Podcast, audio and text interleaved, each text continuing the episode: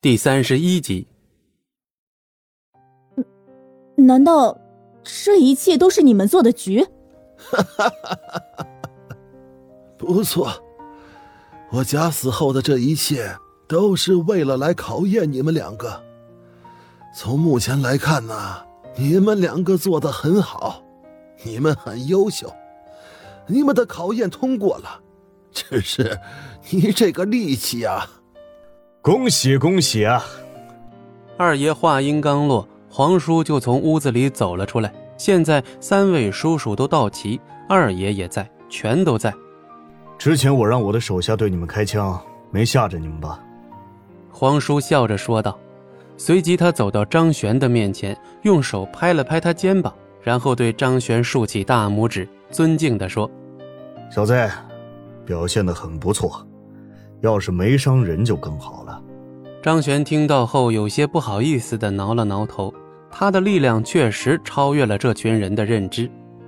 面对几百亿资产和朋友一条命的选择，你竟然毅然的选择救朋友，不错，挺仗义。以后整个集团交给你，我们这三位叔叔和你二爷就放心了。此刻，张璇才缓缓接受了现状。这件事的发展实在是让人出乎意料，但也是在情理之中。看来最聪明的还是他这个二爷呀。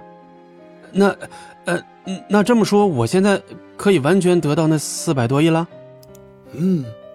二爷点了一下头，然后将那合同以及那张金灿灿的银行卡拿过来，递给张璇。孙子，现在二爷就将整个集团交给你了，以后。你要好好的替你二爷管理好公司，并且把公司继续发扬光大。我很看好你啊！二爷说着，还激动的摸了摸张璇的头。太好了！此刻，王云终于露出了激动的笑容。从此之后，无数资金全都会掌控在他的手中。四百多亿呀！就算是纵情声色，估计凭张璇的手段也是花不完的。王云，我命你以后做我孙子的助手，要保护好他，绝对不能够让他受到任何的伤害。后面的产业就靠你们了。二爷对王云语重心长地说了一句。王云挺直身子，心情激荡。二爷，您孙子的实力比我强多了。恐怕是他来保护我吧。哈哈哈哈哈张璇确实很厉害，但带点人有时候办事也方便，不然一个人总是分身乏术嘛。二爷对张璇夸赞了起来，众人也满意的点了点头。可和他们相反，张璇只是露出了尴尬的笑容。只有他自己才知道，这神力只是暂时的。而且要不了多久，他就会离开此人的身体，回到现实去了。到时候就自然失去了武功。不过张璇也不做解释，没必要。只要资产拿到手，然后再把女朋友抢到手，再有王云这样的高手护在身边，就没什么可怕的了。张璇感激地说了一句：“谢谢二爷。”看着手中那一张张资产继承的合同，以及那一张金光闪闪的银行卡，张璇感觉自己手中瞬间沉淀了许多。我终于得到这四百亿了呀！太好了！张璇激动地说了一声：“继承这四百亿的资产真不容易啊！仅仅只是一个考验，都让他折腾成这个样子。考核通过，他已经彻底得到了二爷的所有资产。”二爷，那我明天就回去大陆了啊！因为我女朋友被逼婚，我要去把我女朋友给抢回来。张璇嘿嘿一笑，对着二爷说了一句。二爷点了点头。